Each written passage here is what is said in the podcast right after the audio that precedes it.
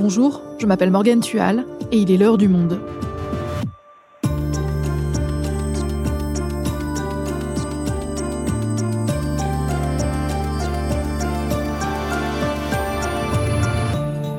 Aujourd'hui, quelle est la stratégie de Vladimir Poutine pour reprendre la main en Ukraine?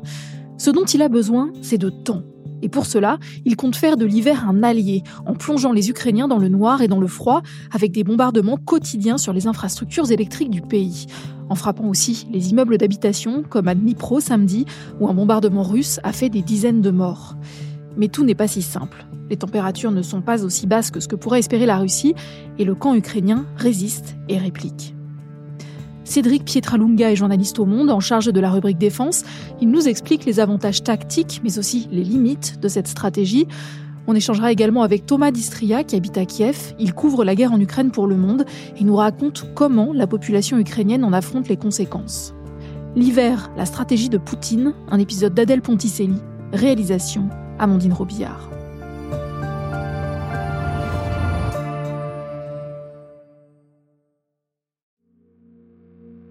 Hey, Désolée, je suis dans la voiture avec ma famille car je n'ai pas de connexion. Elle, c'est Anastasia. Anastasia Zobchuk. Elle habite la rive droite de Kiev, particulièrement touchée par les attaques de missiles russes sur les infrastructures. Là-bas, le courant est coupé au moins deux fois par jour.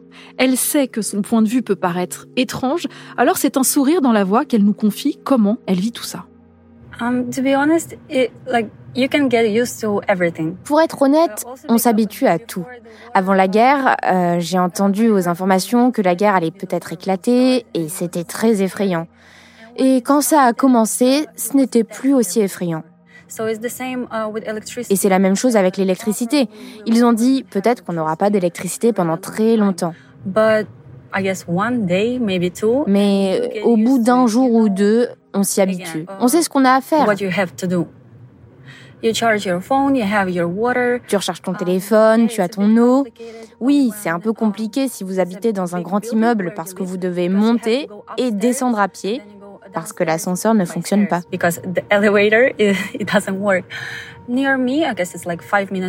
À côté de chez moi, à environ 5 minutes à pied, il y a le plus grand centre commercial de Kiev.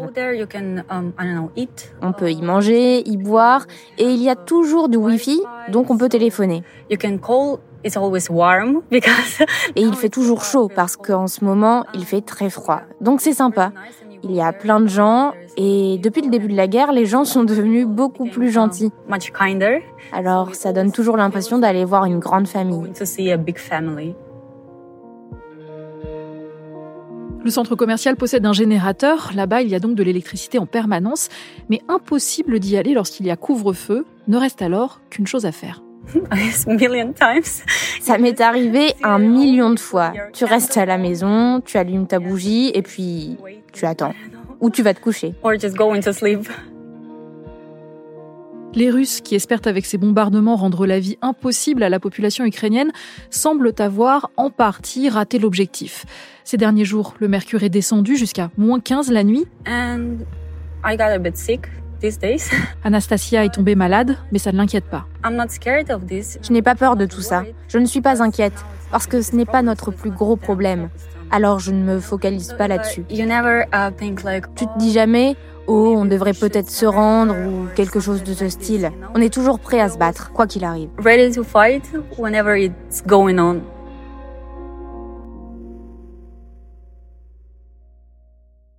Bonjour Thomas, bonjour Cédric. Bonjour. Bonjour. Thomas, tu es de passage en France, alors on en profite pour t'avoir en studio. Tu habites Kiev, tu subis donc toi aussi les conséquences des bombardements russes sur les infrastructures civiles? Alors moi j'ai la chance d'habiter dans l'hypercentre de Kiev avec beaucoup de bâtiments publics, beaucoup d'administration. Donc je suis pas touché par euh, les coupures programmées qui ont été mises en place par les autorités ukrainiennes pour euh, faire en sorte euh, d'éviter un blackout total et de ne pas surcharger le réseau électrique qui est quand même bien impacté par ces frappes depuis le 10 octobre. Mais Anastasia Zubchuk, en effet, qui habite sur la rive droite ou même la banlieue de Kiev, va être beaucoup plus impactée dans le sens où voilà, ces coupures d'électricité vont euh, toucher ces quartiers euh, quotidiennement. Et ça va être euh, des coupures qui vont durer deux heures et puis d'autres qui vont durer dix heures. Tout ça a été un petit peu organisé, est organisé. Maintenant, les autorités peuvent préciser aux civils et aux habitants de ces quartiers à quelle heure ils auront des coupures. Souvent, c'est pas forcément très précis, mais ça permet aux gens de s'organiser et de savoir à quel moment est-ce qu'il faut qu'ils rechargent leur téléphone, à quel moment est-ce qu'ils peuvent travailler. Et... il y a du chauffage, il y a de l'eau? Quand il y a des coupures d'électricité, le chauffage va être coupé aussi. Mais en ce qui concerne l'eau, les coupures sont beaucoup moins récurrentes. Elles vont là apparaître après des frappes de drones shahed iraniens ou après des frappes de missiles euh, sur la capitale. Et dans ces cas-là, en effet, c'est très compliqué de savoir euh, combien de temps les, euh, les, coupures vont durer. Mais généralement, les autorités ukrainiennes sont quand même assez efficaces pour restaurer le système et rééquilibrer. En tout cas pour le moment. On a entendu Anastasia Zubchuk raconter qu'elle s'éclaire à la bougie, qu'elle va trouver un peu de chaleur et de wifi au centre commercial de Kiev. Est-ce que tu as vu autour de toi d'autres façons de s'adapter? Oui, oui, c'est quelque chose que qu'on voit quand même un peu partout depuis quelques mois. Par exemple, les kits de survie dans les ascenseurs. Donc, il y a quand même d'immenses buildings dans Kiev et dans sa banlieue. Et donc, euh, les gens, les, les, voisins déposent des, des, petites boîtes avec de la nourriture, euh, des bouteilles d'eau, peut-être parfois même des livres pour s'occuper en cas de panne d'électricité alors que quelqu'un est dans l'ascenseur. C'est juste une nouvelle normalité. Les gens ont appris euh, à vivre avec ça. Donc en fait, c'est devenu assez classique aussi de voir des gens avec des, des lampes frontales la nuit. Et c'est quelque chose d'assez étonnant de voir quelqu'un d'assez élégant avec une lampe frontale d'escalade, je sais pas quoi? Voilà, ça fait partie de la nouvelle réalité de Kiev. Et ces bombardements ne touchent pas seulement la région de Kiev. Ce jeudi, une pluie de bombardements s'est abattue sur plusieurs villes à travers l'Ukraine. Le fournisseur d'énergie nationale, Ukrenergo, a déploré d'importants dégâts sur le réseau électrique des régions de Kharkiv, Kiev, Lviv, Odessa, Mykolaiv et Kherson. Thomas, comment ça se passe ailleurs? Ailleurs dans le pays, en tout cas si on parle des grandes villes, on va retrouver un petit peu la même logique avec ces coupures programmées d'électricité pour ne pas surcharger le réseau. Il y a eu des villes qui ont été plus touchées que d'autres, notamment Odessa, qui a pendant plusieurs jours été coupée d'électricité. Enfin, ce qui est important aussi de mentionner, ce sont les, les villes euh, qui sont proches des lignes de front. Dans ces villes, dans ces villages, bah, il n'y a plus d'électricité, il n'y a plus d'eau, il n'y a plus de gaz depuis très longtemps, depuis plusieurs mois. Est-ce qu'on a une estimation de l'impact global de ces frappes? En tout cas, on estime que on est arrivé à un moment où euh, un tiers du réseau électrique du pays était inutilisable, était détruit. Mais malgré tout, euh, voilà, euh, les autorités ukrainiennes sont assez rapides pour réparer. Il y a toute cette adaptation avec le délestage. et voilà, le pays tient en tout cas pour le moment.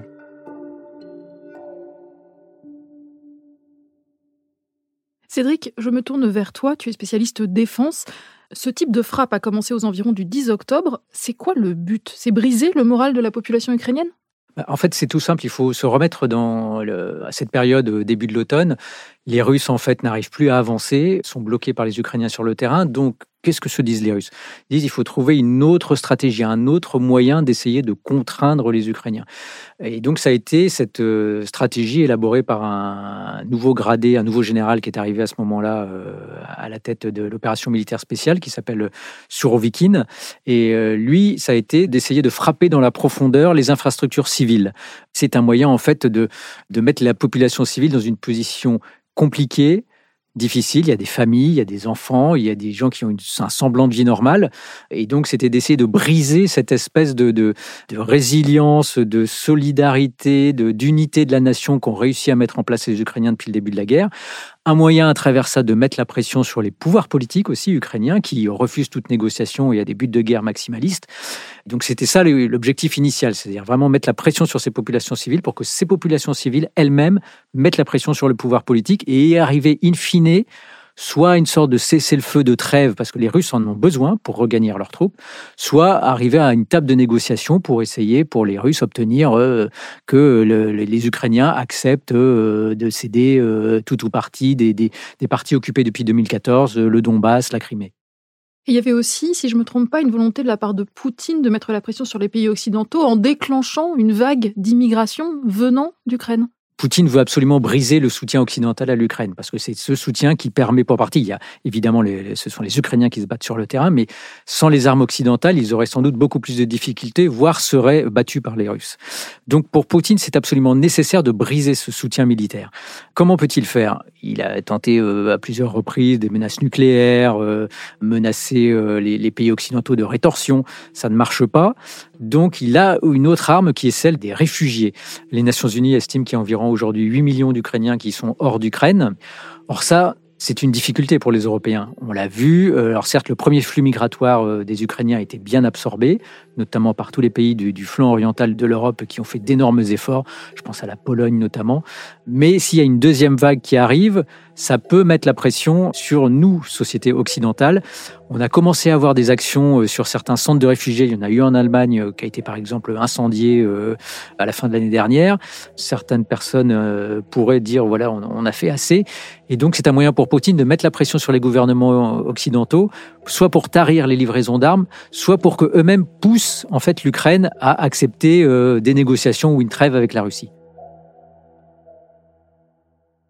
Mais cette stratégie, elle n'a pas l'air de marcher, Thomas. En tout cas, c'est pas ce que l'on constate pour le moment euh, à Kiev et dans le pays. Au début, évidemment, il y a eu beaucoup beaucoup de rumeurs de de départ parce que c'était très impressionnant et l'idée de, de, vivre sans électricité, sans chauffage et sans eau alors que l'hiver est arrivé, qui fait quand même des températures assez glaciales en hiver en Ukraine. En tout cas, des gens ont pensé à partir, l'ont évoqué, mais euh, il y a probablement des gens qui sont partis, ça c'est certain, mais on n'a pas vu de mouvement de départ euh, massif aux frontières de l'Ukraine.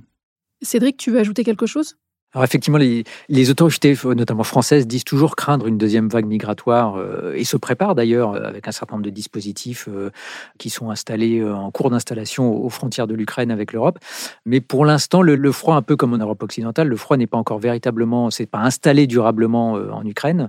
On le voit à la fois sur le front et en arrière, et ce qui fait que voilà, il est difficile aujourd'hui de dire est-ce que cette deuxième vague migratoire aura lieu ou pas? Je pense que c'est trop tôt. Et le soutien de la population au pouvoir est toujours là. Anastasia Zubchuk nous a aussi confié que sa motivation à soutenir les soldats était encore plus grande. C'est un avis généralisé? En tout cas, c'est un petit peu l'impression qu'on a, ouais, en discutant avec les gens. Euh, c'est un peu comme si euh, tout ce que les Russes faisaient contre la population civile allait nourrir un sentiment de haine et de colère euh, contre la Russie. Et il y a cette phrase, voilà, on, on préfère vivre dans le froid que vivre avec la Russie. Et il y a un soutien fort aux armées, notamment. Oui, ça peut sonner comme un beau discours, mais il y a vraiment l'idée que les soldats défendent le pays et que les habitants doivent en profiter et, les soutenir le plus possible. Et d'ailleurs, ce, soutien, quand les soldats, quand ils ont la chance d'avoir une permission de quelques jours et qu'ils rentrent à Kiev ou ailleurs dans le pays, ils le sentent, quoi. Le soutien à l'armée, il est partout. Il est, il est sur les murs, il est dans les, dans les thématiques des soirées, euh, il est dans les cagnottes qu'on laisse dans les bars. Euh, voilà, c'est très important.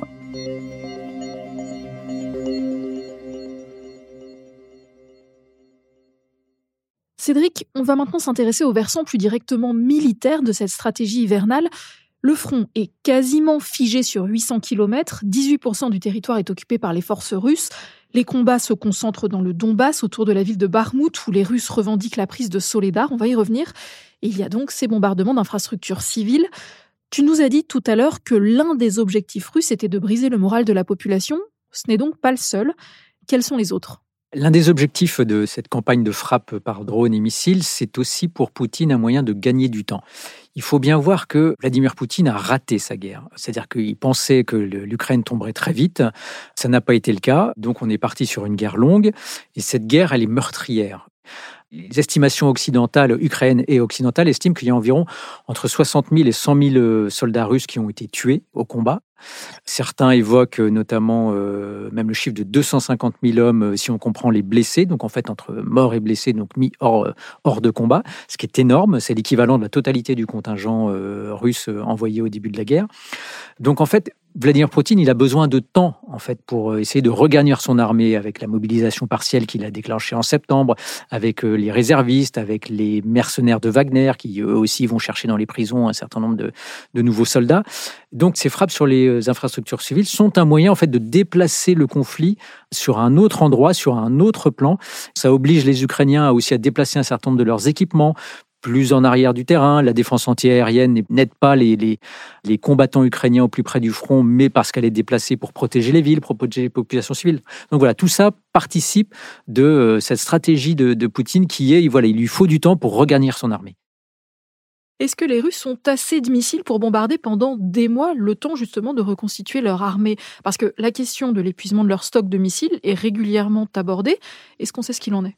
Alors ça, c'est vraiment l'un des éléments de ce qu'on appelle le brouillard de la guerre. C'est-à-dire qu'en fait, il est difficile d'y répondre. Les experts militaires pensaient que euh, les Russes arriveraient très vite euh, au niveau d'étiage de leur stock, c'est-à-dire le niveau de ce qu'ils appellent les réserves stratégiques, c'est-à-dire le stock au-delà duquel on ne doit pas aller parce qu'on a besoin de ces réserves pour un éventuel nouveau conflit. Or, les Russes continuent à envoyer euh, un certain nombre de missiles, euh, missiles balistiques, de croisière, euh, sur l'Ukraine. Donc, il est difficile de savoir où ils en sont. Il y a quand même néanmoins quelques éléments. On voit que ces vagues de missiles sont quand même moins nombreuses, elles sont plus concentrées. C'est-à-dire qu'on a le sentiment que les Russes décident, voyez, un jour d'envoyer plusieurs dizaines de projectiles pour donner un sentiment, voilà, de, de masse, mais ils en envoient plus tous les jours. Ils utilisent aussi beaucoup plus les drones, les drones iraniens, euh, les Shahed 136 notamment, parce que l'Iran leur en fournit. Euh, on estime qu'ils ont fourni plus d'un millier euh, de drones aux Russes. Mais ces drones sont moins efficaces que les missiles parce que la charge explosive qu'ils emportent est beaucoup plus faible, donc ils font moins de dégâts.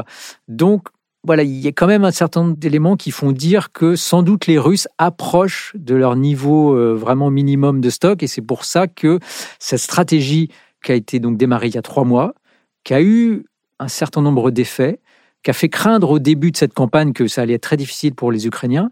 En fait, un certain nombre d'experts militaires disent aujourd'hui, mais peut-être qu'on arrive à la fin de cette stratégie, qu'elle n'a pas eu les effets escomptés. Comme l'a très bien expliqué Thomas, mais en fait, la population civile ukrainienne s'est adaptée, a résisté, et donc peut-être que cette partie de la guerre va se terminer et on va passer à une autre partie. D'autant que les Ukrainiens opposent une certaine résistance à ces bombardements. Comment est jugée cette réponse? Cette défense antiaérienne est plutôt efficace. Les Ukrainiens affirment détruire à peu près 75% des projectiles, euh, missiles ou drones qui sont aujourd'hui envoyés euh, sur eux. Ce qui est un chiffre, on a l'impression comme ça en disant bah oui, mais il y en a quand même 25% qui passent. Non, non, c'est un chiffre qui est extrêmement performant. Même les armées occidentales n'ont pas des chiffres aussi bons. Et ce qui montre donc encore une fois cette capacité de l'armée ukrainienne à s'adapter, à être performante, qui est vraiment louée par aujourd'hui par les armées occidentales.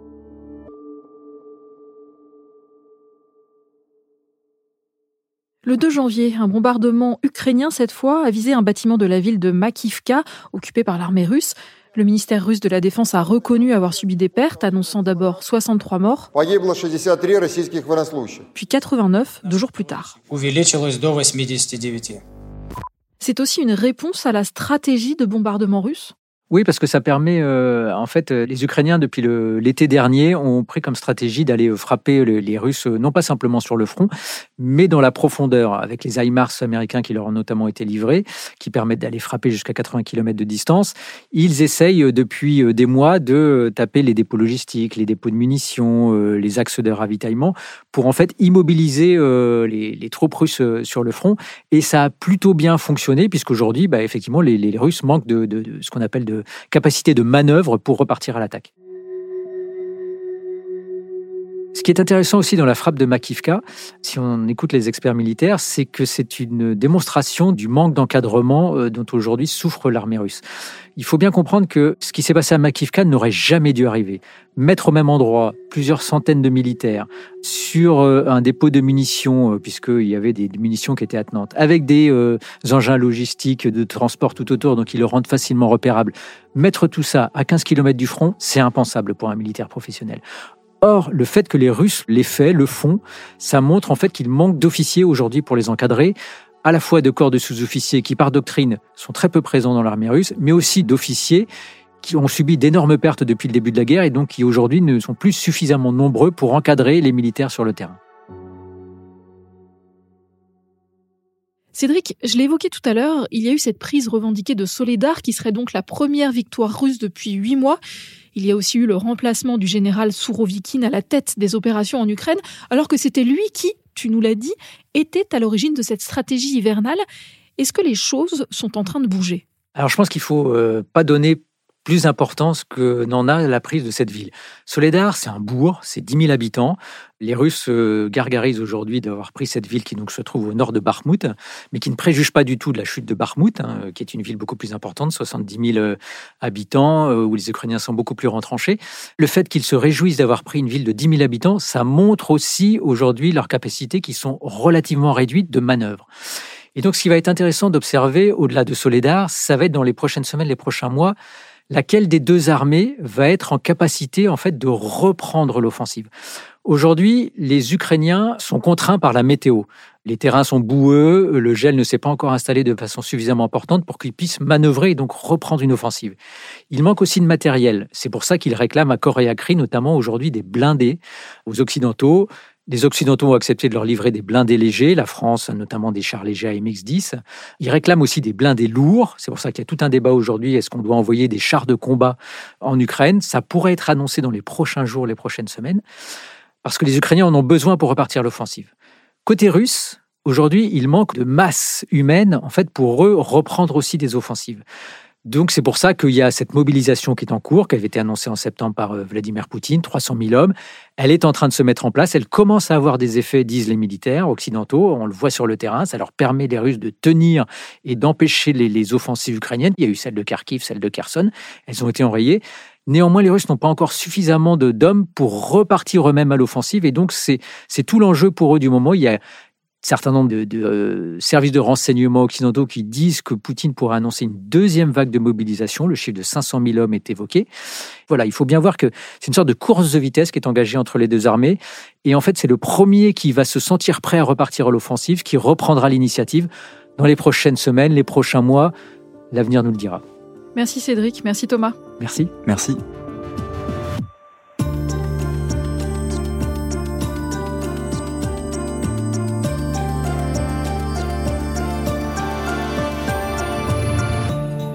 Pour suivre les derniers développements de la guerre en Ukraine, vous pouvez consulter à tout moment le live du monde consacré à ce conflit sur notre site et retrouver toutes les analyses de Cédric Pietralunga et les reportages de Thomas Distria dans la rubrique Guerre en Ukraine en vous abonnant au monde.fr.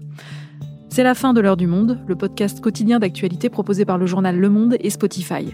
Pour ne rater aucun épisode, vous pouvez vous abonner gratuitement au podcast sur Spotify ou nous retrouver chaque jour sur le site et l'application lemonde.fr. Si vous avez des remarques, des suggestions ou des critiques, n'hésitez pas à nous envoyer un email à l'heure du monde. L'heure du monde est publiée tous les matins du lundi au vendredi. On se retrouve donc très vite. À bientôt.